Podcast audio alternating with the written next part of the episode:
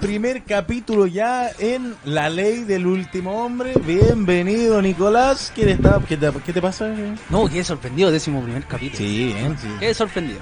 Gracias, Todo gracias. Salviat, por Eso es. enseñarnos. Muchas gracias. Sí, sí. Bienvenido, don Andrés. Bienvenido, Bruno. Bienvenido, don Jorge. ¿Cómo está, papá? Feliz, Papá, feliz, feliz de comenzar esta ¿Por qué- última ¿Por qué semana. estás tan feliz? Cuéntanos un poco sobre tu semana, lo que se te viene a- para ti. Recordad que es la última semana de febrero. ¿Por eso estás tan feliz? Sí, sí, precisamente. He hecho tanto de menos entrar a la universidad que. Uff. Ojalá pase rápido ¿Qué va a pasar esta semana para Jorge Hernández? en lo personal y No, no, privado. no. Quiero saber la intimidad, pero... No, esta semana vamos a estar presente en el ATP Development Care de Santiago. Bien, bien. Se aprendió el nombre. ¿eh? Célula. Célula va a estar presente ahí, así que vamos a tener información de primera fuente. Qué grande, qué grande, Jorge. Muy bien, muy bien. Felicitaciones. Jorge. Oye, ya, hablando ponle ahí de... la mano. No, eh. Ahí. Hay lejanía aquí. Sí. Tratando de dividir, como siempre. Oye, Hay tú me, vas, pequeños bandos. tú me vas a contar el número en donde las personas pueden reaccionar, las personas pueden hablar. Tú me vas a contar un un poco sobre eso. Bueno, el número es el más 569 31 35 64 55 y usted nos puede responder que quién cree que podría ser titular en las clasificatorias de esta nómina del, del microciclo de ruedas. Perfecto. ¿Algún, algún nombre? Andrés Vilche puede- podría pedir. Seamos serios, por favor. Ya. Seamos Ya. serios, por favor. Nicolás, tú me vas a contar las redes sociales de La Ley del Último Hombre y de Celular Radio. En Célula Radio nos pueden encontrar en Facebook e Instagram como Célula Radio. Nuestro Instagram personal es arroba la ley del último hombre y en Spotify como LLUH. Tú, Jorge, que eres el elegido, me vas a contar los horarios de La Ley del Último Hombre. Nos puede ver, como ya está acostumbrado, todos los lunes de 16 a 17.30 por celularradio.cl. Me van a- Más serio hoy día, más serio hoy Sí, día sí. Jorge Hernández. Sí, yo soy una persona así. Ya. Mi vida cambió. Mi vida cambió. de- En una semana puede cambiar. Oh, No uy, ese ejemplo. qué fuerte. Oye, ¿tú tenías algo que decir sobre la sobre las sobre las hinchadas, sobre Sobre las sanciones, yo sobre las sanciones? algo cortito. Yo quiero decir que las sanciones que dio la NFP, que fueron cuatro partidos para Coquimbo, dos partidos para Universidad Católica y una monetación monetaria a Universidad de Chile, encuentro que la verdad son soluciones parches, soluciones malas y soluciones que a Coquimbo le dieron cuatro fechas porque es el equipo más chico, a Católica le dieron dos porque es el equipo del medio y a la U no le dieron nada por ser la U uno de los equipos más grandes y siento que para tomar medidas para que las sanciones valgan de verdad debiesen ser todas por igual. Muchas gracias. Igualdad. ¿Estás Porque molesto Chile por- cambió. Ya, Em, ya, Estoy molesto bueno. con hartas cosas en esta semana en cuanto al fútbol. Habla un ¿eh? poco de la con- contra quién están molestos, contra las barras bravas, sobre- contra los delincuentes de las barras Contra bravas. todos, contra todos. Y Fue una semana mala. Expláyate sin filtro. Estoy- estoy en sin contra- filtro, sin filtro. Eh, a pesar de que las barras bravas se comportaron esta semana, a lo mejor aprendieron, estoy en contra más que la- de las barras bravas de la NFP, de sus castigos promisorios, que hay un partido, hay cuatro partidos. No, viejo, para todos iguales. Pongámonos los pantalones de verdad y busquemos a la gente. Hay cámaras, pero por todas partes, en, con- en Católica, en Colo Colo, en a Wander no le dieron ninguna sanción y también quedó la embarrada en el primer partido, ojo. Y además, lo de Coquimbo pasó hace un mes y recién este martes salieron las sanciones, o sea, ¿qué hacen durante durante la semana, durante el fin de semana? Solamente se van de vacaciones, igual que, que todos los dirigentes de la NFP, igual que los que el técnico de la selección, igual que toda la selección de vacaciones y la verdad que así nunca vamos a avanzar como fútbol, nunca vamos a avanzar como país y una pena que se tomen estas sanciones, estas decisiones tan malas para el fútbol ¿Tú, chileno. ¿Tú crees que hubo lobby de parte de los dirigentes de los clubes involucrados con el comité disciplinario que tenía que tomar la determinación de las sanciones a los clubes? No. No, no, no, yo creo que es error propio de, de, de, de la NFP. Yo no, no, No, no creo que los pero es que es que los clubes, los clubes no tuvieron opción en ese momento, ahora tienen opción de apelar. Católica, Coquimbo, la 1 tienen opción de apelar hasta el 27 de febrero para ver si le rebajan la sanción. O sea, más encima se mandan una cagada y Eso- ya llegó la... Queman el estadio. No, Sí, no, no, eso, eso fue en Copa. Libertadores. Bueno. Que en Copa Libertadores, yo, la Conmebol, algo más serio que la NFP, todavía no le llega una sanción a la Universidad de Chile. Pero dicen que va a salir esta semana.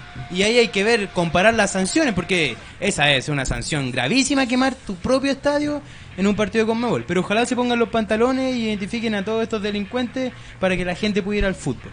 Muchas gracias. Espectacular. Ya. Chico, ¿no? Como siempre, vamos con las mini news. Con las Buenas noticias de los otros deportes. Campeonazo, papá. Cristian Garín se coronó campeón del ATP 500 de Río de Janeiro luego de haber derrotado al italiano y 128 del mundo Gianluca Mayer por parciales de 7-6 y 7-5. El chileno se encuentra en la posición número 18 del ranking ATP y está cuarto en la carrera de Londres. Garín tiene cuatro títulos y esta era su primera final del ATP 500 y la ganó. Felicidades, Cristian. Un aplauso. Volaron- Cristian, Un aplauso, ¿eh? Sí, sí, Un aplauso para Cristian Garín. Que, que yo creo que pocos le tenían fe. Yo, la verdad, no me pintaba para estar 18 del mundo y mira, Y mira. A mí sí, lo dije muchas veces. volaron a semifinales. Novena fue Pinto en el puntaje general del salto con 1300, o sea, perdón, 13.633 puntos, apenas 100 menos que la última clasificada, la eslovena Teja Belak. La mejor de la quali fue la estadounidense Jade Carey con 15.049 puntos. En el caso de González, quien tiene como meta clasificar nuevamente a los Juegos Olímpicos, apenas remató décima quinta en suelo, con 12.900 unidades, lejos de los 13.633 puntos del último clasificado. El ruso Kirill Prokopopev Muy destacó bien. Qué buena con pronunciación. 15.000 puntos. Muy bien, muy bien ahí. El santiaguino sufrió una caída durante su presentación, lo que fue clave para la eliminación. Lamentable por, por los gimnastas nacionales. Sí. Albos eliminados. Colo Colo quedó eliminado de la Copa Libertadores Sub-20 tras perder con Libertad por la cuenta mínima. El cacique, ayer que jugó muchacho en una jornada dominical, solo necesitaba ganar para clasificar como mejor segundo. Pero eso no se dio y los salvos finalizaron terceros en el grupo C. No pudieron avanzar a semifinales. Difícil grupo, igual, difícil grupo. Grupo que estaba con Jorge Wils- Wilstermann, Wilstermann, perdón, digo, El único Libertad, que lo golearon todos menos Colo Colo. Libertad e Independiente del Valle. O sea, si esos son equipos difíciles. de- No, no, pero es No, que la categoría eh, sub-20 son potentes. son- Libertad le hizo 9-1 a Es Jorge que, es que. Jorge juega con muchachos de 20 y no les llega ni a los talones. Entonces, Oye, eh, el Mind Draw está listo, ¿ah? Así es porque el Chile Open ya comenzó. La cita que se llevará a cabo en el San Carlos de Apoquindo comenzó hoy, 24 de febrero hasta el 1 de marzo. Garín será el primer sembrado y pasará bye y en la segunda ronda jugará contra Andrés Martín o Davidovich Fokina, mientras que Tavilo, que recibió un wildcard, enfrentará a Paolo Lorenzi 118 del mundo y Barrios, que también recibió un wildcard, enfrentará a Carlos Taberner, Taberner proveniente de la quali. Marcelo Tomás Barrios juega hoy día a las 20-30 horas, Tavilo mañana y Garín lo corrieron para el día jueves. Está primero para el miércoles. ¿Avanzan, ¿Avanzan los tres o uno se queda afuera? Uno se queda afuera. ¿Quién? Uno se queda afuera. Esa fue la primera pregunta. Ah, muy bien, vacíos legales. Vacío legal es la ley del último. Lamentable. No, volaron y están en semifinales. Los Cóndores vencieron en cuartos al final del World Rugby 7 Challenge Series de Alemania por 17 a 12 y están instalados en semifinales. Gracias. Le costó. Sí, sí. Este le costó, el otro estaba más fácil para Jorge. Llamados para el adiós. El técnico de la selección chilena, Reinaldo Rueda, liberó la nómina del microciclo en miras a las clasificatorias al Mundial de Qatar 2022. La lista la componen solamente jugadores del medio local. Y dentro de las novedades está el retorno de Edson Puch y Leonardo Valencia. También destacan hombres como Kusevich, Leiva, Pablo Aranguis, Marcos Volados, Andrés Vilches y el Pájaro Gutiérrez. No sé si está canción. Pregunta, ¿te gusta la nómina? A mí. A mí. mm, Andrés Vilches sobra. Sobra. Sobra Andrés Sobra. Vilches, Espérate, sobra ¿sobra o sobra? No, sobra. que, se quede en ca- que se quede en calera y, y si no, que se vaya a segunda división. Esos son algunos de los nombres que puede que pude lanzar. Toda esa información en el Instagram de arroba la ley del último hombre. Y Patricio Rubio está, está bien pasadito.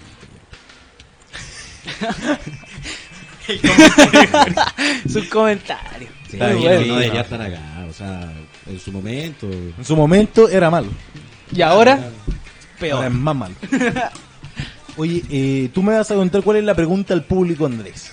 La pregunta que usted puede responder al más 569 31 35 64 55 va relacionada con lo que acaba de decir Nicolás.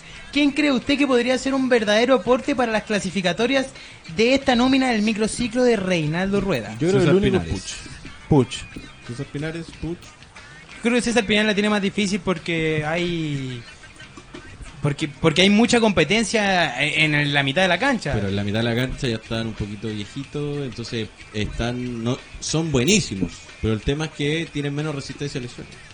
puede ser, puede ser. Pero yo creo que Puch es un candidato fijo. No, pero yo creo, claro, Puch y Pinares podrían ser como lo- O Paso los también. que, o pa- bueno, el tortapaso podrían ser los que ya están como con un pie adentro. Yo creo que una prueba fuerte va a ser para el Leo Valencia, que podría ser una Que opción. claro, volvió a Chile justamente para estar más Para estar Volvió, más volvió a puro, a, a puro tirarse piscinazo en- dentro de la cancha. Nada un más. poco, es un poco resistido por Reinaldo Rueda. Leo Leonardo Valencia. Valencia. Pero es que cuando estaba en Botafogo tampoco era que era, era la gran figura del, del Ya, pero tampoco- Bajo, ese argumento, siempre que vino Leonardo Valencia fue aporte, más allá de que jugara 20 minutos. Y es lo mismo que pasa, por ejemplo, con Vargas, que Vargas la mayor parte de su carrera nunca fue titular en su equipo. Y sin embargo, cuando venía a la selección, era titular y rendía. Leo Valencia, no sé cuándo fue la última participación en Chile, pero me acuerdo que estuvo en la China Cup. Un Sí. ganador de, de ese cuadrangular. Partido por eliminatoria. Oye, Sí. eh, entonces esta es la pregunta, la puedes responder al WhatsApp que está ahí abajo. Y Pancho, tenemos un WhatsApp. ¿Tan rápido? La Oh, gente que está interactiva es. hoy día, muy está, bien. está muy activa la gente el día de hoy y de hecho nos dice saludos y felicitaciones por el gran programa y porfa mándenle un saludo a la abuelita Irma que los está escuchando de nuestra amiga Baluna. Ah, Un saludo. gran saludo para la abuelita Irma que nos está viendo y también muchas gracias por, por informarse con este gran programa. Saludos, abuelita Irma. Eh, saludos. Ahora nos vamos, vamos a entrar de lleno a lo que fue eh, el campeonato nacional. Vamos a hablar de Universidad Católica y la Universidad de Chile. Vamos a hablar un poco de del del que mejor está. Vamos a hablar de Católica. Católica, gran equipo. Es listo. De que todo- fue todo, es todos los lunes lo mismo. Católica ganó, ganó jugando mal, jugó bien. Eh, es lo mismo. Pero sigue ganando. Está pasando por un muy buen momento. Muy bien. Muy buen momento. Y el que entra, la verdad que está tan comprometido como los titulares. Yo creo que fue un partido a, mi- a- perdón, media máquina de Universidad Católica. Vio, se vio con un pen- una expulsión de Felipe Saavedra al- a los 23 minutos, a los 24 minutos convierte de penal Lulia Wet. Eso yo creo que fue un partido a, a media máquina que después ya del gol, de ir ganando y con uno más en cancha se relajó. Eso hizo que Quique se mandara un golazo de Sebastián Zúñiga. Que Pero fueron los primeros fue cinco revisado, minutos fue revisado por el. VAR durante 6 minutos. Por una posible mano. Una posible mano que fue muy anteriormente de Matías Donoso. Pero yo creo que Católica jugó a media máquina, no sé si pensando ya en, un- en Unión La Calera, si pensando en Deportes Tolima o Internacional de Porto Alegre, pero ahí nomás jugó Católica. Yo ahí, creo que si parte Pero- jugando la Copa Libertadores de la forma en que está jugando, puede quedar fuera. De nuevo. Es que Iquique le, le hizo la tarea muy fácil a la Universidad Católica. Porque entró con la pierna muy firme, muy dura. Como que quería que le pulsaran un gran- jugador. Gran parte de la línea defensiva y, y del medio campo ya estaban condicionados porque tenían tarjeta amarilla. A Católica le, le está pasando algo similar a lo de París Saint Germain, guardando las proporciones. Como que en la liga, en la liga va como Neymar, avión, en la liga va como avión, pero en la competencia internacional se caen. Porque ser, nuestra pero- liga es muy mala. po. A, a- Pero a puede- esa, a eso voy, a esa comparación claro. voy. Esa es la comparación de la Liga con el Campeonato Chile Sudamérica. Exacto. Obviamente, pero le puede jugar en contra e ir ganando todos los partidos y a media máquina católica. Pero este equipo es mejor que el del año pasado. Sí, Sí, sí. y Es el, mucho y el de años anteriores o también, sea, porque tiene un, completo, 9 claro. que porque tiene un 9 que no hace todos los goles, pero se crea situaciones. Y lleva cuatro, cuatro goles Mira, en cinco Mira, partidos. y de esos cuatro goles en cinco partidos, los cuatro goles fueron en el área chica. Un dato que a nadie le importa, pero... eh, Pero hay que estar ahí. hay que- Esa es la voy, pega que No, ahí. pero es que Sacha. Sáenz no ha estaba, estado, ha, Riasco ha no estado hartas veces en el área chica y se ha perdido varios, pero Pero, pero déjenmelo en el área chica, no lo saquen de ahí. Y ahí puede seguir haciendo goles Fernando ya esperemos que, que tenga un rendimiento parecido a lo que está haciendo en el Campeonato Nacional en Copa Libertadores, porque pucha que le hace el No, y recordar que este viernes a las seis y media juega contra Unión La Calera que va a segundo. Puede ser un duelo bastante atractivo. Y aparte que la gran mayoría de sus jugadores también pasan por un gran momento. Por ejemplo, Luciano Agüed es, está pasando. Yo creo que quizás el mejor, el- el- la, me- la mejor parte de su carrera la, la está Sí, aprovechando ahora. es la parte, es la fundamental parte en más el goleadora ataque, de su en carrera. el ataque eh, es fundamental. César Pinares también está jugando muy un bien. César Pinares que salió al minuto 60 por un debutante como Núñez y salió enojado, Yo fastidiado. creo que fue estuvo de más haber salido tan enojado porque salía y entraba un debutante. ¿Cómo dejáis al cabro chico? Anímicamente. Eso no se hace. Irresponsable para mí, a mi parecer. De, Pero es que la persona que César. entra no está pendiente de lo que esté pasando afuera. No, pero si el weón. que- perdón, si César sale y te hace así. Más respeto y con sale César enojado. Pinares, por favor. Me parece que estuvo de más, que quizás Marcelino Núñez le va le pudo haber afectado. Esperemos que no. Esperemos que. Obviamente que eso no se hace porque después se sacó la camiseta y eso. Y se fue directo a los camarines. Eso fue un berrinche de, de cabros De chicos, niño, de, de niño. niño. Claro. Pero yo creo que l- está tan bien Universidad Católica que va a quedar ahí. Cuenta. Ahora, esta Universidad Católica cuenta con un mejor push que el año pasado. Sí. A mi criterio. Sí, sí, mejor Totalmente. Estaba más Cuenta- partícipe del, del juego también. Cuenta con un gran Gastón Lescano. Y ahí hay dos del Que, tridente. ojo, que- ojo que, y el otro es mira, San Pedro. en que- el partido pasado no se vieron tanto, pero aceleraron un poquito una pared, gol. Y eso fue todo el aporte, pero Eso cuando... es católica. Eh, Eso es católica. También. Eso es el campeonato chileno, creo. Pero mira, siempre nos, siempre hemos criticado que los equipos grandes no tienen jerarquía. En el sentido que no siempre puedes jugar todos los partidos bien, no todos puedes sobresalir con tu fútbol, pero sí hay rivales a los que les tienes que ganar. Porque sí, porque tienen mejores jugadores, porque hiciste una mayor inversión y creo que esta vez sí se está justificando en Universidad Católica eso. Eso que tanto se le ha criticado otro año a. Colo Colo, la Universidad de Chile. Y eso es súper positivo, sobre todo pensando en, en el debut internacional. Sí. Sí, yo creo que a la Universidad Católica se le nota mucho más la jerarquía de ser un equipo grande y ser un equipo que quiere pelear internacionalmente porque por- no por nada trajo a Holland, no por nada trajo al Gato Lescano, no por nada tiene a Kusevich no, no, titular no por tiempo, nada compró a Puch. no por nada compró a Puch. Pues y también Católica que cuenta con un Kusevich y un Valver Huerta que son resuelven todo. Pero aún así, yo Tienen creo un que- incendio te lo van a pagar. Aún así, a, a mí me da la sensación que en algún momento van a volver a ponerse el parche que ocuparon el año pasado con el bicampeonato, ahora se lo van a poner con el tri. Porque Universidad Católica, por muy buen momento que esté pasando, por buenos jugadores que tenga, no es un, no, no es un equipo que, que esté pensando en llegar a cuartos de final o semifinal de una Copa Internacional. Tuvo mala que- suerte también yo- con el con el sorteo de Copa No, yo creo que tiene que pasar al menos cuartos de final. Si lo hizo Colo Colo ¿tú con crees- Ta- tú crees si que lo hizo Católica- Colo, lo hizo Colo Colo jugando horrible con Tapia, ¿Pero Con ¿Tú crees, Tapia, encima, ¿tú crees o que sea, Católica es más que gremio, es más que Inter yo creo que Alegre? Sí, que mira, vas a pero pasar. vamos, vamos a pensar en grande. papá. Obviamente, pero... Hay que hacerlo. Es que Hay es el que hacerlo, hay, hay- hay Católica, gran chicos que le han ganado a equipos grandes y lo han dejado fuera. Entonces, digamos, dentro de la cancha, o sea, el papel, claro, se pueden ver muy... Unión, Muy Unión. Santa Fe de Argentina, equipo Ah. enano, eliminó a Vasco da Gama, No, Atlético Mineiro. Atlético Mineiro. Es que es el próximo desafío de, de la, de la Católica. Ya quedó demostrado que Católica jugando en el torneo nacional le puede ganar a cualquiera. Listo, te la compro. Listo. Pero Ahora necesitas que- dar un paso más. Que ahora viene el torneo Claro. internacional, sea Libertadores o Sudamericana. Tienes que ganar. No me sirve que, que, que quedes en fase de grupo y que aquí goles a Colo Colo, que le ganes a la U, que le ganes a Coquimbo, al último que ahora va a Iquique. No, no me sirve. Me sirve ahora un paso más. Por algo trajiste a Holland, por algo tú, eh, compraste a Puch. Toda esta teleserie que hubo con Puch. Además, Holland tiene experiencia internacional. Entonces el próximo que paso de, de la Católica es eso. Tiene que llegar a, un, Sí. a un buen puesto. Si Y Colo no- Colo pudo con jugadores, digámoslo, la edad nunca influye, eso hay que dejarlo de lado. Pero si llegó Colo Colo con un Agustín Orión, con un Jorge Valdivia, con un Esteban Paredes que estaban pasados de edad y que varios criticaron, ¿cómo no lo va a hacer Católica? Que tiene jugadores jóvenes Mucho más jóvenes que ese plantel. que ese plantel de Colo Colo. No, Entonces, hay que esperar. ahí están los puntos de Católica. Jóvenes de je- con jerarquía como la de Cusi. Hay que esperar. Exacto. Debuta Católica el 2 de marzo y Colo Colo debuta el 3 de marzo. Eh, por ya la fase de grupo. Ah, y por, Vamos a- chilenos, vamos chilenos. y por, y por algo eh, Rueda llamó a algunos jugadores de Católica. Buen momento. Una inconsecuencia de Reinaldo Rueda. No, lo vamos a, a debatir más adelante. Se viene sabroso eso. Deporte de Iquique también jugó con Donoso y Álvaro Ramos. buena dupla, buena dupla para ser de equipo de un equipo como Iquique que está peleando últimos puestos. Sí, son, son jugadores que... Yo creo que aceptable.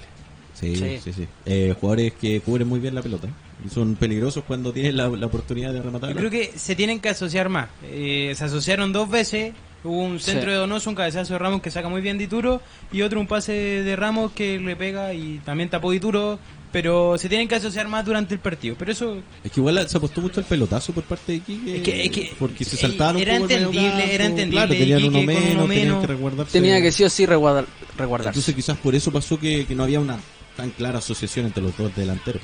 Ahora, el- la expulsión para mí fue injusta. No creo, no creo que la segun, el penal de la mano no creo que haya sido para amarilla. es que Hay penales que se Mira, cobran no, no, sin mira. tarjeta. No, no, es que y justo este Es vamos a ponerle según la el segunda. reglamento, según el reglamento, si esa pelota va en dirección del arco y el jugador, así como la como empieza La este- intro, como la la, intro. intro del programa, si la pelota va en dirección del arco y el jugador contrario pone la mano o le da la mano es amarilla. Si la pelota no va en dirección al arco y le da la mano es penal sin amarilla. Eso lo dice el reglamento, Se así que ajusta el reglamento, el reglamento. como por ejemplo el tirón de camiseta. Porque por ejemplo, si eh, yo soy un defensa y Andrés se va hacia el arco y En yo le hago así, en demanda en del- demanda al arco y yo le hago así, ¿no? amarilla. Sí. No, no le puedo tocar la, no le puedo tirar la camiseta. Obvio. Y yo creo que si Deporte Iquique tiene dos nueve tan le- letales para el campeonato nacional, tiene que jugar por las bandas. O tiene que tener alguien que alimente por el centro a ambos. Porque de otra forma no va a funcionar. El equipo de Deporte Iquique es un equipo muy cortado. El medio campo no tiene, es... Tiene, Tiene a buenos Lorenzetti, nombres. tiene a Lorenzetti, Lorenzetti, a pero- Blanco, que de un, un Por, Eso por eso, lo, sí. por eso lo digo. por- se ve tan cortado el equipo de Deporte de Iquique que no... Es que la expulsión fue determinante en el partido. Sí. pasó. Creo que Siempre. la expulsión. Aunque, pero como tú dices, la vez que intentó llegar con los volantes, hace el gol Sebastián Zúñiga. Que, fue un golazo.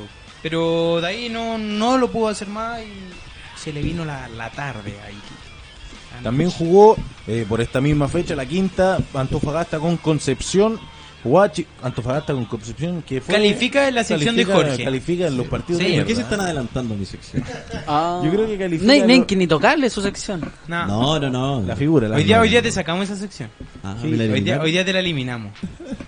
Así que le- te tienes que reinventar en el éxito, creo. No, pero yo creo que Eso. califican los partidos de mierda, Sí. junto al de Huachipato con Cobresal. Sí. Oh, Ahí se vio una patada. Eh, Oye, bajo público, imagínate que los partidos del equipo grande o muy bajo público, me imagino que aquí... Que ya el- el miedo por Sí. la delincuencia. Bueno, la restricción y más el miedo hace que baje el, Claro. el porcentaje de público. Bueno, entonces quedaron 1 a 1 Universidad de Concepción con Antofagasta. Buen resultado para Concepción. Sí, de, viendo de lo que está jugando Antofagasta, viendo ¿Y quién cómo hizo está el gol? jugando. Cecilio, papá, Cecilio ¿Y Waterman. por qué medio? Penal. Nuevamente. un penal que corre desde la mitad Sí, de cancha a sí. patear. El nuevo Brian Carrasco. Eso, El- el nuevo Brian Este Carrasco. tipo te mete un penal por partido. Pero Espectacular. ¿Qué lo mete? Hay que estar. Ah, bueno. El, gol, el penal, el penal. Ah, También Huachipato que le ganó 1-0 de local en el Cap de Talcahuano a Cobresal. Everton perdió de, de local contra una gran Unión La Eh, ¿Y Calera. quién hizo el gol de la calera? ese mismo. Sasha, Sasha. Y le anularon otro. Sí, le, anularon un golazo, ¿sabes? Oye, una esto- falta. estuvo bueno ese partido. Sí. Ese partido sí lucha. Perdió, Sí. perdió el invicto de Everton. Era Sí. el único equipo invicto que seguía con Católica y Audax Italiano y perdió. Lamentablemente para Herrera. Para... Ay, sobre el gol anulado, Calera. sí, bien anulado. Sí, sí. Fue, fue involuntario, pero bien anulado. Calera que a mi criterio cuenta con un equipazo de no ser por el... A mí no me gusta el Chiqui Cordero, la verdad. no Sí, me el gusta. equipo. Yo creo que si quiere optar a algo más, Mira, debe tener Calera- un lateral izquierdo o un lateral volante izquierdo que tenga, no sé, más recorrido por, por la banda. Mira, con Calera, al principio del campeonato Calera jugaba con cuatro atrás. Y ahí el Chiqui Cordero lateral. Pero desde el partido contra Fluminense en la vuelta em- que empezó a jugar con cinco, o con tres y dos lateral volante. Y ahí el Chiqui Cordero se ha visto mejor que en los primeros partidos. Yo creo que en esa función la cumple más que de lateral defensivo. Sí, porque no tiene tanto compromiso al, al bajar. Pero yo, yo Claro. a mi criterio, Chiqui Cordero eh, es de, es de los que sobra. Una este- calera que, que este si equipo. bien se pasó por encima a Everton, yo creo que mereció triunfo. La.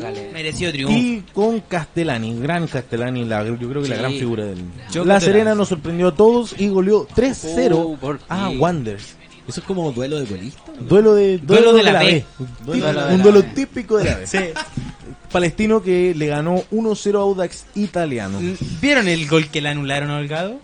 No. Bueno, para, para Contextualiza, contextualizar rápidamente, fue una jugada donde Holgado tira al centro, la agarra eh, Guerra, que es el arquero suplente de Palestino, la agarra y se queda en el suelo y Holgado se queda fuera de la cancha, se esconde detrás del palo Ay, se le quita por atrás. y Guerra suelta el balón y el Holgado entra a la cancha y se la quita de gol. Lo anularon por... Porque el jugador tenía que estar fuera de la. Exacto, y por una actitud antideportiva le terminaron mostrando la tarjeta amarilla. Ronaldinho hacía su No, no, no, no, no, pero Ronaldinho estaba dentro de la cancha. Ronaldinho Ah, estaba esperando detrás del, del arquero. Sí. No y, fuera de la y cancha. Universidad de Chile que empató 1 a 1 en el Estadio Nacional contra Coquimbo Unido con gol de Mauricio Pini. Eh, eso lo vamos a desmenuzar en, en el segundo bloque. Qué buen partido ese también.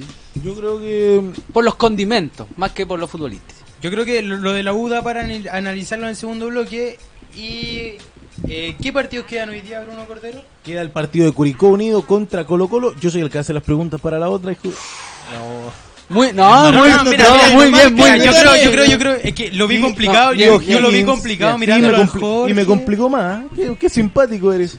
Y O'Higgins contra Lo- lo Unión Española ahí, en Rancagua. Lo tienes en el celular. Esto es dictadura, Andrés. Sí, dictadura. Sí, me- me- no me voy a tomar el... Andrés no volverá para el segundo bloque. Lo siento, lo siento, pero esas son las reglas. Silla eléctrica. Bueno, eh, Coquimbo Unido que jugó con Mauricio Pinilla desde, desde el arranque. Jugó Matías Pinto, el delantero, el otro delantero que tiene. Sí, jugó Coquimbo. Matías Pinto. Cambió la formación Coquimbo Unido, jugó con un 4-4-2, con Rubén Farfán y Diego Vallejo por las bandas, que tuvieron que dar- tu- tuvieron que detener la salida de Matías Rodríguez de Zacarías. Un Zacarías que volvió tras dos años, Lo hizo bien. Dos años y cuatro meses. Sí, y- titular. Claro, Sí, y volvió de, de, claro, volvió de, titular y lateral por izquierda. Sí. Que él normalmente juega de puntero. Sí. Tuvo una, Un- una, una salida súper eh, ex- exquisita. O Pero sea, es que me si- refiero a que cuando tiene una para tan larga, sobre todo por lesiones, eh, volver con esa seguridad Sí, te habla jugó de que está, está, está pasando... se siente cómodo, se siente seguro. Es que si lo esperaron dos años significa que lo quieren mucho en la Universidad de Chile. Sí. Además. Es que, que antes de esas lesiones rendía, rindió en Palestino de muy buena forma, rindió un poquito el, el- lo que jugó en la Universidad de Chile, lo rindió. La Ribey tam- tampoco se vio, mientras que Pinilla se lució. El Rockstar. El rockstar. Exacto, el rockstar. Yo creo que para Pinilla da para analizarlo en el segundo bloque. ¿ah? Exacto.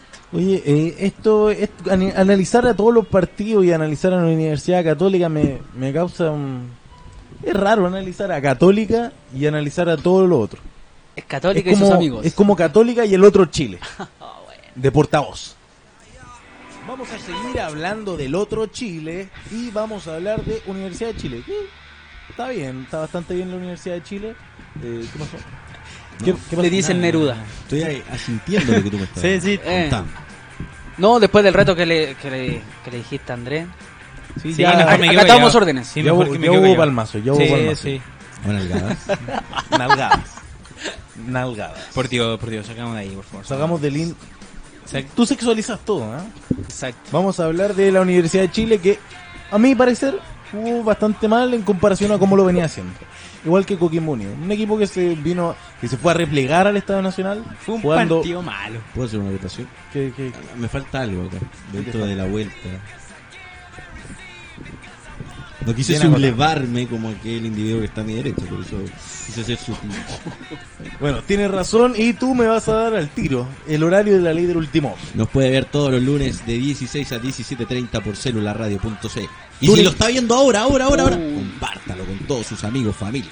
Espectacular. y si lo bien. está viendo ahora, ¿a qué número debe hablar? Al más 569 31 35 64 Fácil la 55 pregunta. y respondiendo ¿Qué jugador cree usted de esta nómina del microciclo puede ser titular o convocado para las clasificatorias? Y aquí ya lo hablábamos, Puch, Pinar, y llegamos a un consenso. Yo creo que nadie Exacto. más. Eso. Eso, ya. No, tú me vas a dar las redes sociales, Nicolás. ¿te No, sorprende? gracias. Oh. Ya, bueno. Afuera. Afuera. Facebook e. Instagram como Celular Radio Y el de nosotros, nuestro Instagram, nuestro Instagram personal, arroba la ley del último hombre. Cuando, está perdiendo el poder. cuando dice Instagram personal, Y el Spotify. yo a veces quiero dar mi Instagram. Algún- en Está, algún momento. está abierto cualquier tipo de propuesta. Es- Chile cambió, Chile es diverso, así que tiene mayor cantidad de probabilidades. Tiene mayor alcance. O sea, Ya, si, si ah, para ti vamos no es a así, hablar- si para ti es así, no es para todos. Por favor, le puedes poner Vamos orden a a, hablar- a estos tipos. No, vamos, no los vamos a dejar que hablen. Y ahora, en este minuto, vamos a criticar con todo a el partido de Universidad de Chile con Coquimbo Unido. Este era el partido que yo comentaba hace programas atrás, que era el partido difícil, que era luchado, que eran de equipos que se iban a meter atrás, que le iban a complicar la existencia de la Universidad de Chile, que le cortaron los circuitos porque eh, hubo un- una muy buena marca sobre Montillo, que eso también permitió que no existiera conexión entre Montillo y la Ribey y pasaron totalmente desapercibidos.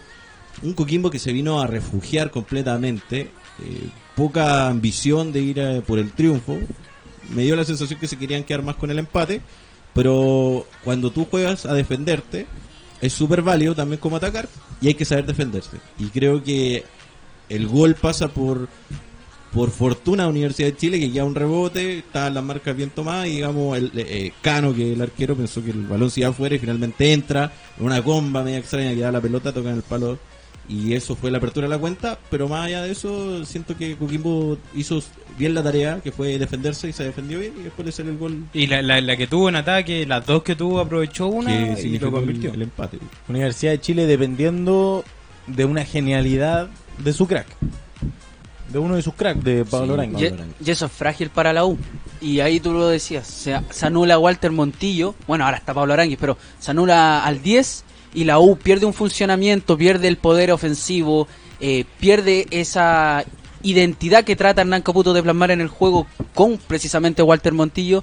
Entonces, depender de un jugador, así como lo hizo en su momento Colo Colo con Esteban Paredes, como lo hizo eh, eh, Católica también con el Pájaro Gutiérrez, por ejemplo, que era la faceta goleadora, Castillo, Castillo. Castillo. Yo creo, yo creo que la U tiene. Entonces, es muy- es- para terminar, es muy complicado. Si, si a Walter Montillo se anula, se anula la, la Universidad de Chile entera. Como dicen ustedes, Walter Montillo es el que mueve los hilos, pero ahí está el- el- la crítica que uno le hace a Caputo, ya que solamente la U de Chile tiene un plan A. Y ese plan A es que Montillo tenga la pelota, que Montillo empiece a jugar, que Montillo se asocie con Pablo Arangui o con la Ribey. Exacto. Pero si no está Montillo, si no se ve bien Montillo, si, si, lo, si el equipo rival marca muy bien a Montillo, ahí se queda la U y no tiene un plan B.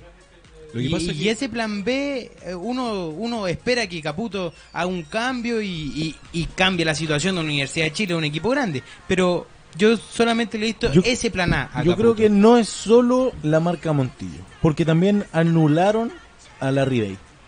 Entonces, si esa si está desconectado la Ribey y Montillo, Pablo Aranguis tendría que rendir solo. Pero, en cambio, si hubieran dejado libre igual a la Ribey, Pablo Aranguis también podría haber eventualmente alimentado a este al gran delantero que tiene Universidad de Chile. Pero mira, lo que pasa es que eh, contra Wander la U jugó con cinco volantes y esta vez quiso repetir la fórmula.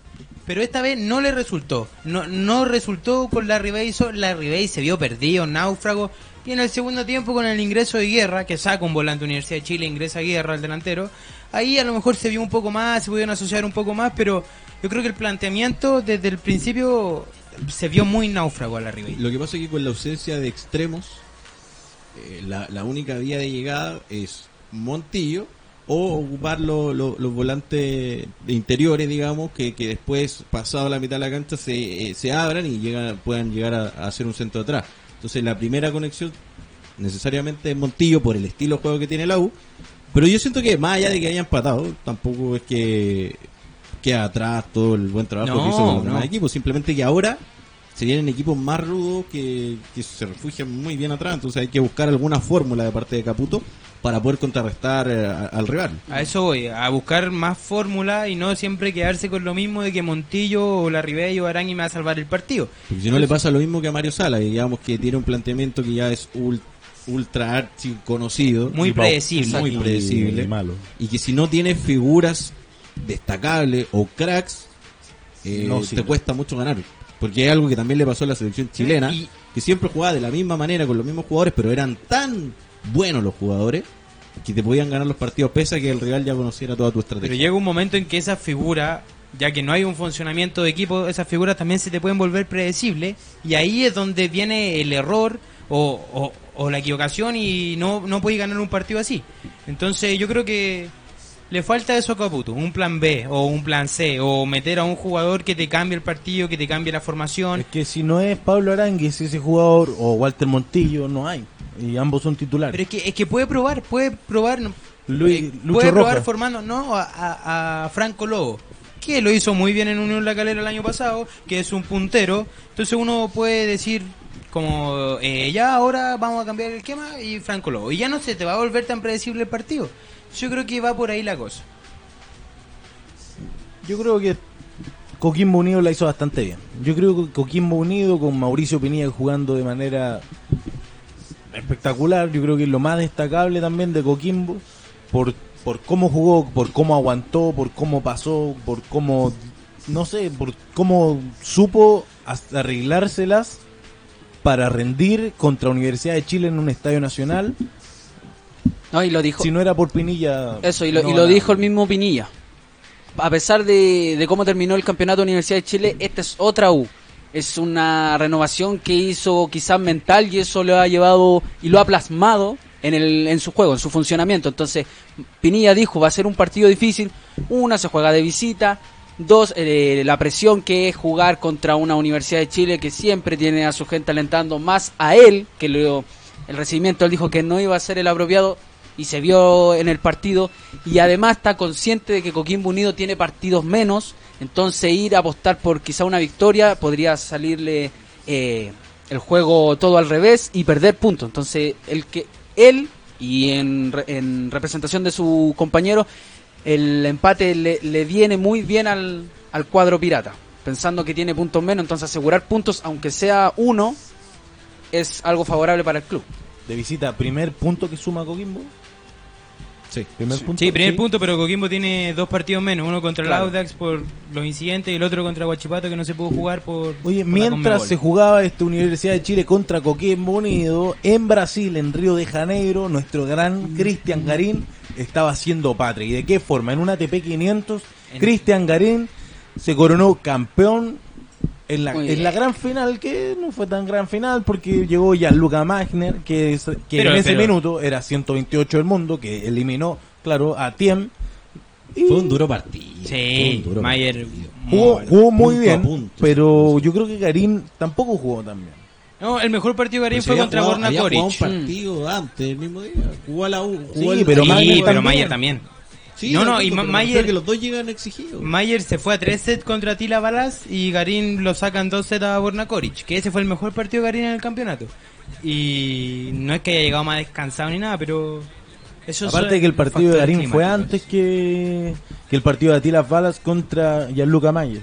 Así que yo creo que eh, Gianluca Mayer perdió el partido. No creo que Garín lo haya. Yo creo- hay que Lo darle ganó, mérito. No, hay lo ganó que- Garín. Lo ganó Garín. No, no. Lo ganó Garín. Pero- Garín lo fue a buscar. Garín no solo esperó, sino que cuando tenía la oportunidad de ir a atacar en el segundo golpe, Yo- iba y atacaba y, y- y ¿Cuántos digamos, errores no forzados tuvo Gianluca Mayer? La verdad que la estadística no la tengo, pero sí el partido y... No, pero- Gianluca Mayer, de todos los puntos, de, en todos los todos los 0.40 que tenía, a su disposición se los ganó Garín, pero también hubo grandes errores de Gianluca Mayer. Pero así como eso- esos, mim- esos grandes errores que tú dices van de la mano No con... No, no, espera, van de la mano con grandes puntos. Porque Gianluca Mayer se jugaba mucho en la devolución de- del saque de Garín, se jugaba mucho, se lo jugaba todo Mira. el punto. Entonces cuando esa pelota entraba, era un puntazo de Mayer o, o se seguía el punto con Mayer atacando. Ahora, si la pelota no entraba, se iba afuera, uno... Eso, ese es el problema. Que con el segundo saque, cuando Garín saca el segundo saque y Mayer intenta una pelota difícil, la, la devolución tirarla buena, y no entra, el, con segundo saque se encuentra como error no forzado. Entonces por eso es que ya Luca Mayer tuvo tanto errores no forzados No, en comparación con Cristian Garín. ese punto, mira, el revés, el revés a dos manos de Gianluca Mayer, se la tiró en el segundo saque, se la tiró al revés. Y ese punto se lo hizo, ¿cuántos? 10 veces. Sí, pero ese en- punto, en- ese en el- mismo. Ahí yo, mira, en el segundo puede set, haber sido una. No estoy. A, mira, a no Garín le estoy- habían quebrado y daba la sensación por cómo se está dando el segundo set que Garín eh, se iba- Que- el partido se iba a haber forzado sí. un tercer set y Garín después mu- muestra supremacía, saca saca lo Pero mejor ¿por del tenis que tiene y logra volver a hacer el quiebre y termina finalmente Porque es ganando. el 18 del mundo, tenía que hacerlo, tenía que hacerlo. Yo.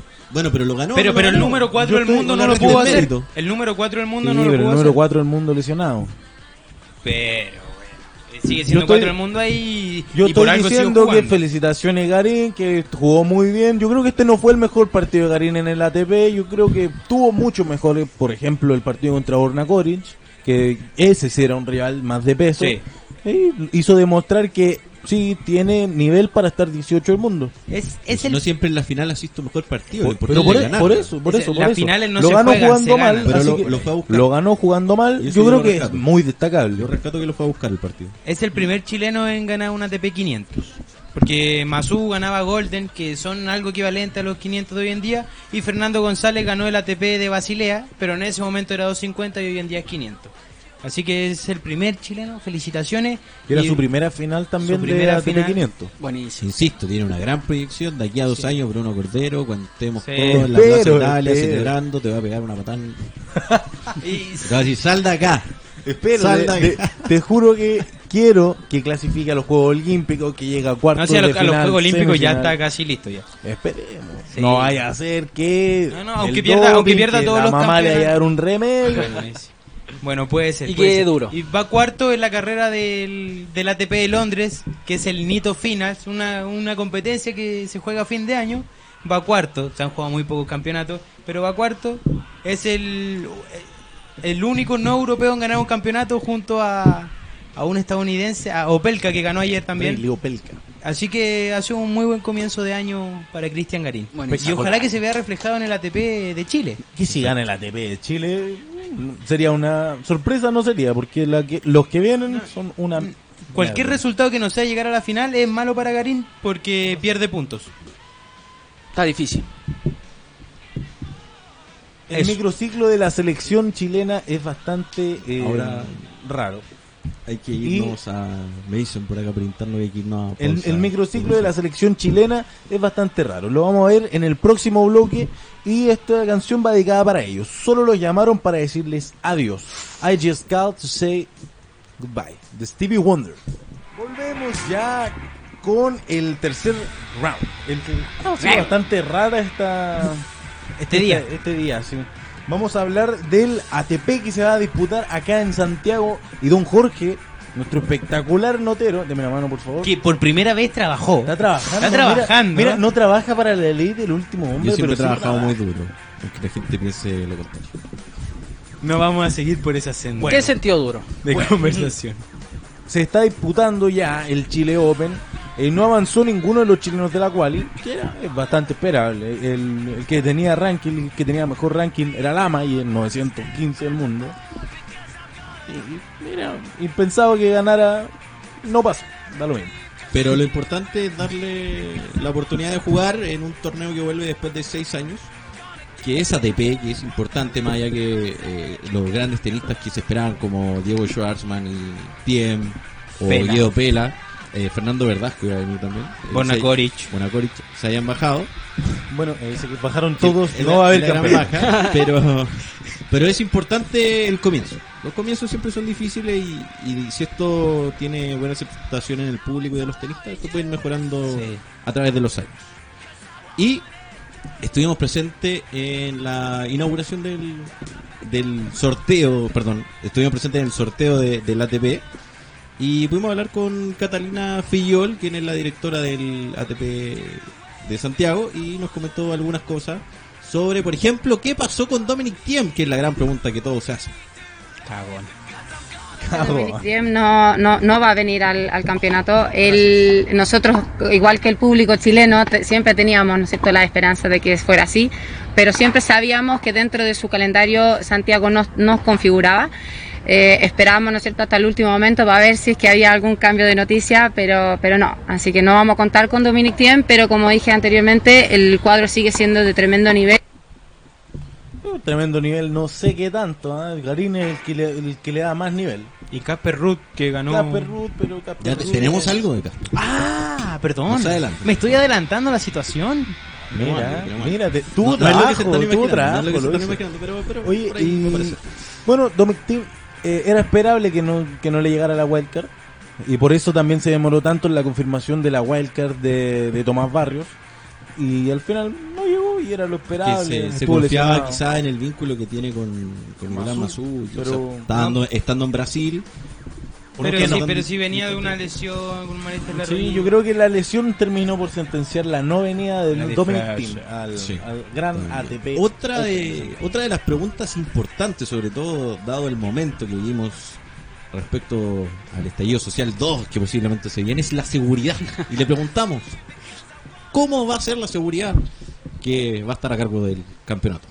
Con el tema de seguridad nosotros estamos cumpliendo con todos los requisitos que nos exige el ATP, que, que son muchos. La verdad que viene alguien, ¿no es cierto? Igual que en todos los torneos, viene un encargado de seguridad del ATP. Ellos nos han ido asesorando y nosotros estamos cumpliendo con todos los requisitos que nos exige eh, la organización del ATP. Eh, nosotros tenemos el apoyo tanto de la- de- de- del gobierno, de la municipalidad y también tenemos nosotros nuestro, nuestros servicios que también contemplamos. Y como dije, o sea, tenemos puntos de estratégicos de entrada, ¿no es cierto? La gente que viene entrando tiene que pasar por un control que es, ¿no es cierto?, lo que nos pide eh, el, el ATP. Así que confiamos que, como es un evento de todo el día, durante toda la semana, un evento muy familiar, esperamos, ¿no es cierto?, de que eh, sea un ambiente muy rico y que lo disfruten durante toda la semana. Esas fueron las palabras de Catalina Fillol, sí, claro, la...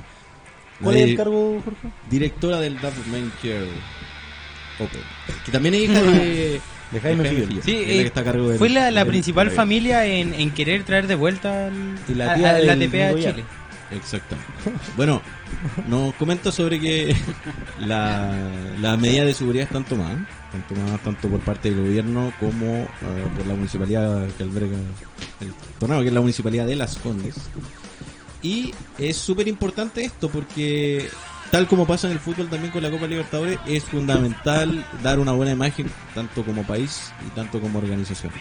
Así que están todas las medidas de Quien, seguridad. quien yo creo que no se jugó en el, no se va a jugar en el Estadio Nacional, producto de todo el acontecer Sí. que, Claro, claro. No, y porque, porque- el, el ambiente, el clima, a lo mejor eh, la bomba lacrimógena puede, También pues, puede ejercer sobre los que No, y además que Claro. co- correr, o sea, para los delincuentes que van, correr así, subiendo así, no, es poco viable. Yo creo que no va a llegar. Que, bueno, se va a disputar este ATP en, este ATP 250 en el estadio de San Carlos de Apoquindo. Y, además tenemos una recomendación, ya que muchos de los tenistas de mejor nivel del circuito se tuvieron que bajar. Catalina nos da una recomendación sobre otro jugador que, aparte de, de Garín, puede ser protagonista. Ahí echar un ojo también a este otro joven tenista el noruego Casper Ruud, que le ha ido muy bien, le fue muy bien en el ATP Cup, ha sorprendido, viene de una familia del mundo del tenis, su padre también jugaba. Debe haber sido bastante malo el padre. Recordar, recordar que Casper Ruth ganó el Argentina Open y el año pasado perdió la final de Houston contra Cristian Garín, donde Cristian Garín sale por primera vez campeón. Así que un rival. Puede ser una bonita Mal. final, Sí. digamos. Una revancha. Una revancha para Casper Ruth. Claro, y En aparte Chile- significaría el tercer título, el tercer campeonato de Garín en el año. Che, hoy sería, yo creo que Garín- sería bastante bueno que Cristian Garín. Yo creo que Cristian. Garín viene o está peldaños más arriba que Casper Ruth.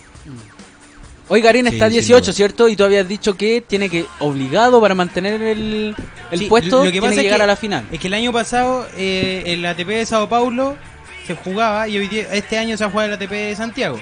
Y en el ATP de Sao Paulo Garín jugó la final y la perdió contra Guido Pela. Entonces defiende 150 puntos. Entonces si es que él llega a la final, ahí ya tiene esos 150 puntos y seguiría con el mismo puntaje. Ahora si es que la gana, no sumaría 250 en el ranking, sino que sumaría solamente 100 puntos. Bueno, Datos tenísticos. Esa fue la información que pude recabar del, del campeonato. Muy buena Vamos a labor. estar durante Muy toda buena la semana también ahí presente y vamos a traer notitas y todo lo que sea necesario. Felicitaciones porque el audio dentro. estaba súper bueno. Va a estar todo dentro de la página La Ley del Último Hombre. Ya hay un video ahí, unas declaraciones de Catalina. Fillol eh, que también pudo sacar Jorge Hernández y eh, Jorge Hernández nos estará alimentando porque está acreditado al Chile Open Adobe Adobe que ha- Qué buen efecto que puso la producción. aplauso ahora sí. Sí, lo necesitábamos. Y eh, también vamos a hablar eh, ahora, ¿por qué están sentados de esa forma? ¿Por qué? ¿Qué pasó? Porque así empezamos el programa. Que siempre nos sentamos así. Ah, ah, verdad. pero, Juan- pero Andrés, pero Andrés, ¿Qué pasó acá? pero Andrés, ¿qué, qué te preguntan en la calle? La calle me dicen que quién debatirá esta semana. ¿Y En qué- la casa me ¿Por qué preguntan. estás llorando, Andrés? Sí. Es la risa, es la emoción del debate. Mira, déjame decirte que el parche antes de la herida. Oh. Todavía no, todavía no he dicho nada. de la Todavía no sabemos ni la pregunta, Todavía no sabemos ni la llorando, pregunta. y Ya Ya, te tiene llorando. Ya, ya se cree más, no sabe nada que, que, que la vez pasada. Creo no que. sabe nada. Ah, ¿Qué pasó la vez pasada? ¿Qué, ¿Qué, pasó qué, en el último debate entre Andrés El programa y llegó hasta aquí, Pancho. Creo que lo deberían Terminamos. decir ustedes.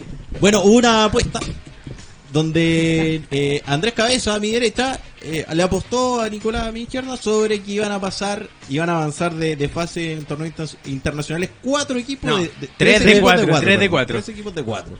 Y eso Ocurrió. se cumplió. Espectacular. Muchos dirán que, que Pedro Angel vino hacia mí, Pedrito pero no. Son datos futbolísticos. Más no. Más no, son datos futbolísticos. Así Y- que si usted quiere alguna apuesta o que me deba alguna cerveza, Alguna chela, al- algo, algo por el estilo, solamente nos tiene Drogas, que escribir y la próxima drogas. ¿Te das semana? Nicolás, no, no te gustará a todos. Va a estar todo próxima- filmado, todo filmado. La Sí. próxima semana acá estará Nicolás entregando su premio o recibiendo una patada en el orto. eh, producto, suave. No, no, no, Qué no. suave. producto de esta apuesta que se realizó acá en vivo en la ley del último hombre. No me, acu- no, poder, no me acuerdo, Tú no me acuerdo. decides. ¿Existe ese capítulo? Sí, está grabado. ¿Dónde Ese está? capítulo. ¿Dónde? Está Está- en YouTube. Pancho lo subiste. ¿Dónde está ese? Ah, A ver, ¿dó- hola, ¿dónde, gracias, dónde, Pancho. ¿dónde? ¿A dónde lo subió? ¿A dónde? ¿A dónde está ese capítulo? A nuestra plataforma de YouTube y Spotify, amigo. Lo Oh. tenemos a todos. ¿Y cuál es la plataforma de YouTube, Spotify? No quiero decir nada. que la diga. Bueno, bueno, bueno. El uno contra uno, lo que le preguntan a Andrés en la calle, oye, ¿quién va a debatir esta semana? Es la pregunta. ¿Es conveniente realizar este microciclo? No, Para la selección chilena el que hizo Reyes. Gracias por sí. contextualizar. Para No, contextualizar. no, para nada, no es conveniente. Sí, es conveniente. Qué bueno. No, pero- vamos, seamos- ¿Quién parte? Vamos, por favor. Yo creo que el primer punto lo das eh, tú. ¿Yo?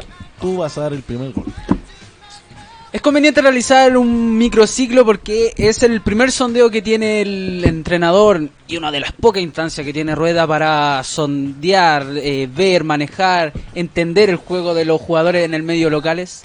Porque no solo sirve que el entrenador vaya al estadio y los vea, ah, jugó bien, qué bueno, puede ser considerado. No, yo te necesito dentro de mi planteamiento, que hay que decirlo, el planteamiento de Rueda no es el mejor. Incluso andaría por ahí con Mario Sala, ¿ya? pero eso es otro tema. Pero necesita verlo, necesita probar, necesita saber cómo se maneja ese jugador, porque jugar con la camiseta de la sección chilena es otra cosa, no es lo mismo que jugar en Católica, Colo Colo, Coquimbo, Curicó y bla bla bla bla bla. Es una buena instancia, además son tres, son tres eh, días que va a tener rueda para los jugadores y eso qué, son tres días de entrenamiento. Los jugadores no van a ir a pasear, no van de paseo curso, no van de gira, para nada. Son tres días que el técnico los va a entrenar. Entonces no hay excusa para que los técnicos de cada club eh, se enojen porque se, lo, se los van a llevar. O sea, Sí, existe, momento, existe un, un- un puede existir una molestia de pucha, me van a sacar a un jugador que mi planteamiento para el partido del fin de semana. Pero el jugador va a venir con, con juego, va a venir con ruedo, eh, va a entrenar igual. Así que no le veo la, el impedimento para que se haga eso por parte del club. Además, si les pasa algo o para prevenir algo, van a estar con supuestamente los mejores, el mejor cuerpo técnico que tiene Chile, la selección chilena que está a cargo de Vidal, de Alexis, de, de Claudio Bravo, así que no le veo el porqué de no realizar este microciclo. Yo creo que si hay excusa y hay harta excusa y principalmente de Católica y Colo Colo que son los equipos que y Palestino si es que hay algún citado que son los equipos que están participando en Copa Libertadores principalmente eh, de los equipos chilenos. ¿Por qué hay excusa? Yo te digo que Católica y Colo Colo a partir desde, desde este fin de semana van a jugar 7 partidos en 21 días. Eso quiere, si ustedes sacan la cuenta, cada tres cada tres días un partido. para Universidad Católica, como tú bien lo dijiste, son solo tres días, lunes, martes, miércoles. Pero el jueves es libre para ellos y el viernes ya Católica juega contra Unión La Calera. Si es que llegase a pasar Deportes Tolima, Católica viaja el domingo a Colombia y si es que llegase a pasar a Internacional, Católica viaja el lunes a Internacional de Puerto Alegre. Entonces solamente vas a tener un día de más de entrenamiento. Y para Colo Colo, que probablemente viaje el día lunes a, a Bolivia para su partido contra Jorge Wilstermann. Entonces ya no hay tiempo para que, en, este caso, Mario Sala y Ariel Holland afinen los últimos detalles. Tú mismo bien lo recalta- recalcaste. No es lo mismo jugar contra Curicó que jugar en, en competencias internacionales para mí. No es lo mismo jugar contra Curicó que contra Internacional. No es lo mismo jugar contra Antofagasta que contra Jorge Wilstermann. Yo creo que para estos partidos internacionales, los entrenadores tienen que tener a todos su a, su plantel completo. Y es más, yo te lo digo que este, yo estoy a favor de los microciclos, pero no en esta fecha. Es un poco de sentido común, perdóname, pero el 18 de octubre, cuando vino lo, lo del estallido social, los equipos siguieron entrenando hasta el veintitanto de noviembre, donde se jugó Unión Española y Cobresal. Hubieron cuatro semanas donde no hubo fútbol el fin de semana, pero sí los jugadores seguían entrenando. ¿Y qué estaba haciendo Rueda? Nada. Nunca llamó un microciclo, que tú lo dices, lunes, martes, miércoles, o lunes, martes. ¿Por qué no lo llamó ahí? Si los jugadores seguían entrenando, si los mismos jugadores, el mismo técnico Reinaldo Rueda dijo, yo no estoy a, a punto de poner mi cargo a disposición porque no veo fútbol. ¿Y por qué no llamó un microciclo ahí?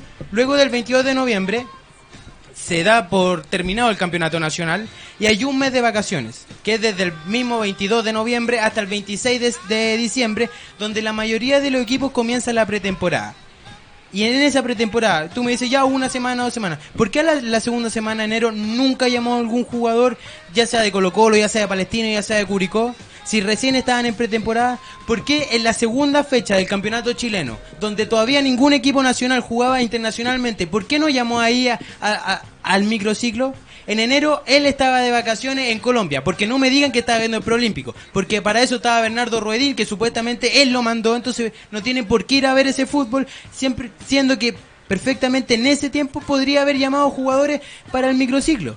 Llamó a seis jugadores de Católica, a seis jugadores de Colo Colo, que te lo aseguro que para Ariel Holland y para, para Mario Sala van a hacer una baja considerable en esta semana de entrenamiento a portas de un campeonato internacional. Yo quiero aportar algo breve. Bastante molesto, bastante molesto. Sí, es- Eh, es inconsecuente lo de Rueda. El, el microciclo yo entiendo que se hace ahora porque viene la fecha eliminatoria el, el 20 de, de marzo y Sí, es quedan es 30 el, días. plazo, el plazo más corto que tú tienes para probar un jugador y evitar que se, se lesione el tiempo.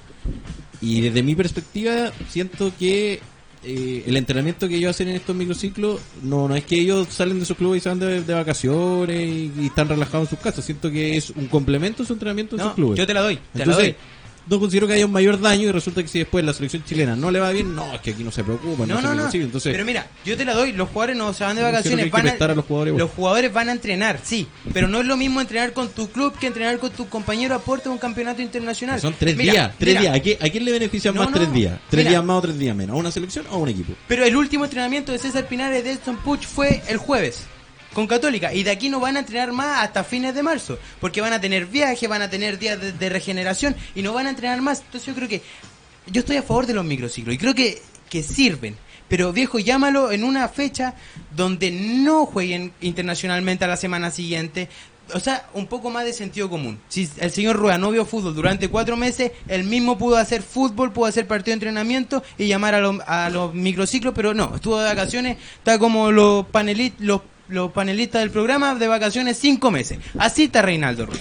Perfecto, no, muy, muy buen punto de ambas personas. Pero Muy- antes, Muy buen punto y último, último ah, gol. pero antes tenemos un, una alarma, alarma de, de. Alarma de web- Alarma, alarma, ¿eh? alarma. Pero- Alarma, alarma. Nos escribe eh, César de Puente Alto, dice, hola muchachos, mis candidatos a ocupar la camiseta de la Roja es, son Puch, Leo Valencia y Kusevich. Ah, y se me olvida, prefiero a Marcos Volados que a Junior o Zagal. Un saludo y fuera rueda. Sí. Sí, No sé. totalmente de acuerdo. No sé, no Totalmente sé. de acuerdo. No sé. Porque Marco Volado, Marco, Volado. no. la- con la parte final no estoy tan de acuerdo, pero que- con lo del principio sí. Sí, Marco Sí, Volado, Marco jugó, Volado es- jugó bien en Antofagasta y después fue a Colo Colo, desechado por Colo Colo, recae no en? Católica, recae en Católica y ahora lleva tres partidos buenos en Colo Colo y, Y ya lo tienen de figura. y Junior Fernández, si bien no ha rendido en la selección, lleva mucho. O sea, tú juegas con ellos que- dos y no Marco Volado Así que no. muchas gracias César por participar con nosotros, con dar tu opinión y ahora eh, Nicolás, tu golpe final. Mi golpe final ya, rapidito. Rapidito. Pregunta. Repito, repito. Rapidito Está porque eh, tenemos interacción en perfecto. Instagram. Pregunta rapidito. Está la selección chilena está por encima del torneo nacional, ¿cierto? ¿Todos están de acuerdo con sí, eso? Sí, sí, totalmente. Por el torneo nacional, sí, estamos de acuerdo. Eh, ahí yo creo Con que el torneo nacional estamos completamente de acuerdo. Pero por favor no me vengas a, A ver, reclamar que Colo Colo, que Universidad Católica, que Palestino, que Unión La Calera, que Coquimbo, que Guachipato jugaron como la reverenda pelota en los torneos internacionales. Porque no te lo voy a tolerar. ¿Por qué? Porque no hubo una semana de entrenamiento fija para esos jugadores a puerta de la competencia internacional. Muchas gracias. terminó el show. Prefiero retirarme. y La pregunta se contestó sola. Me gusta esta nueva versión de Andrés Cabeza. ¿no? Sí, bastante violenta. bastante- Es que ¿Te de, gusta verdad, de verdad que estoy Tú enojado con el señor Rueda. Es que, no- es que ahí, ahí está la. Este- es ahí que- están los violentistas. es que este- estoy... Oye, pero... Ay, Estos eso, son- esos son Mira, los, esos son los Amigos, violentistas. vamos a chocar los puños, ya finalizó, creo debate, que tú- ¿Estuviste tú- en Viña ayer? yo creo que está claro que eh, Tú andabas- tú estamos andabas de- en Viña. No estamos tan de acuerdo con el microciclo en esta fecha, al menos yo. Yo sí estoy de acuerdo. En esta fecha. Bueno, vamos a tener el próxima semana un debate tú y yo. Cuando quieras. Eh, la pregunta, ¿cuál era, Andrés? La pregunta con relación al microciclo de que quién, qué jugador podrá ser titular o podrá ser convocado para clasificatoria de esta nómina del microciclo. ¿Algunas respuestas? Eh, tuvimos var- varias respuestas en Instagram. Benja, Con harta arroba. Benja con harta sa, nos respondió con esos delanteros. Andrés Vilche, Ángelo Enrique, Pato Rubio, Roberto Gutiérrez. Eso. Juan Fe, eh, guion bajo B6, faltó Saavedra otra vez y habría citado a Munder en vez del muerto Andrés Vilches. Y Cavaleri, Qué bien. Y Cavaleri. muerto. Al lo muerto, mató, lo mató. eso mismo. Sí, Munder, Munder, totalmente. Faltó, hay que nominarlo, bien. hay que darle bajo B6. B6. San Fabián debería empezar a citar a los de la sub-23 o sub-20. Claro, sí, tenés razón. Yo creo que estuvo de más el Pato Rubio, eh, quizás Pájaro Gutiérrez, eh, Ahí hay porque una, es gran ahí- delantero. ah, de- Se está riendo Nicolás. No, pero ¿Por es que tenemos, ¿Por qué estamos cortos de tiempo, pero denle nomás.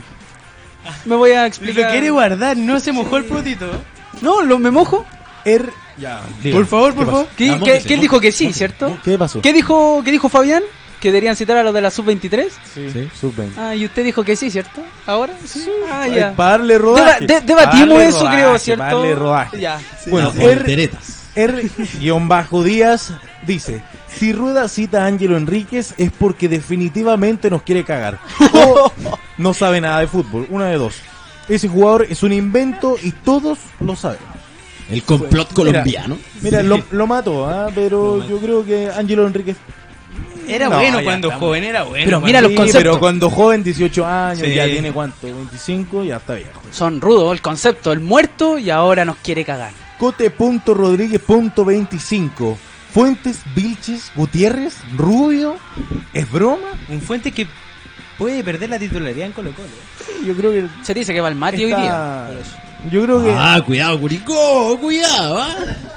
Creo- le, dieron, le dieron permiso en el Oye, hogar de Cristo. está la La- ambulancia ya. preparada. eh. Ya está bueno que Todo listo. Ya está bueno y entra a jugar. Van cinco fechas del campeonato y ha jugado cinco minutos en, Es que- en Salvador. Es que el proceso Ah, va sí. de las mil maravillas. Porque es un Fórmula 1.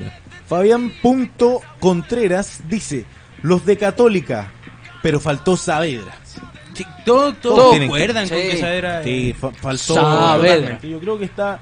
eh, yo creo que tiene que empezar a estar ya desde cabro chico. Sí.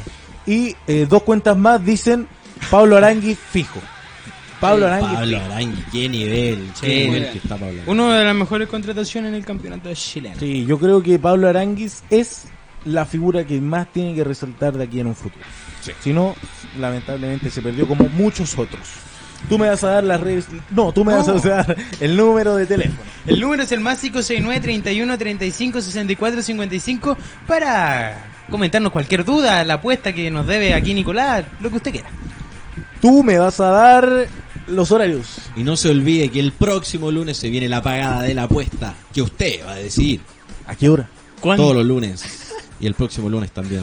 De 16 a 17.30 por celularradio.cl. Tú me vas a dar las redes sociales. ¿Qué va a pasar? Tú, dame todo. Eh, a ser- Salió bastante raro, ¿ah? pero tú dame algo. yo te voy a dar las redes sociales. Es mejor Facebook. las redes sociales. Facebook e Instagram nos pueden encontrar como Célula Radio. Eh, el Instagram de la ley es arroba la ley del último hombre y Spotify, LLUH. No comente nada de la apuesta, por favor. Bueno, ¿y qué, va, y qué va a haber eh, la próxima semana? ¿Va a haber preguntas? De todo, tendremos preguntas, tendremos a lo mejor un ¿Y sorteo. dónde pueden responder eso? En el Instagram. ¿Y cuándo va a, va a ser el sorteo? ¿Lo digo? Dilo, dilo. Cuando lleguemos a los mil seguidores. Y un aplauso porque superamos los 700. Y muchas gracias por seguirnos. Muchas gracias muchachos, muchas gracias Andrés, muchas Gracias, gracias. Picolás, muchas gracias Jorge, Walever, el 9. Nos vemos el próximo lunes en otro capítulo de La Ley del Último Hombre.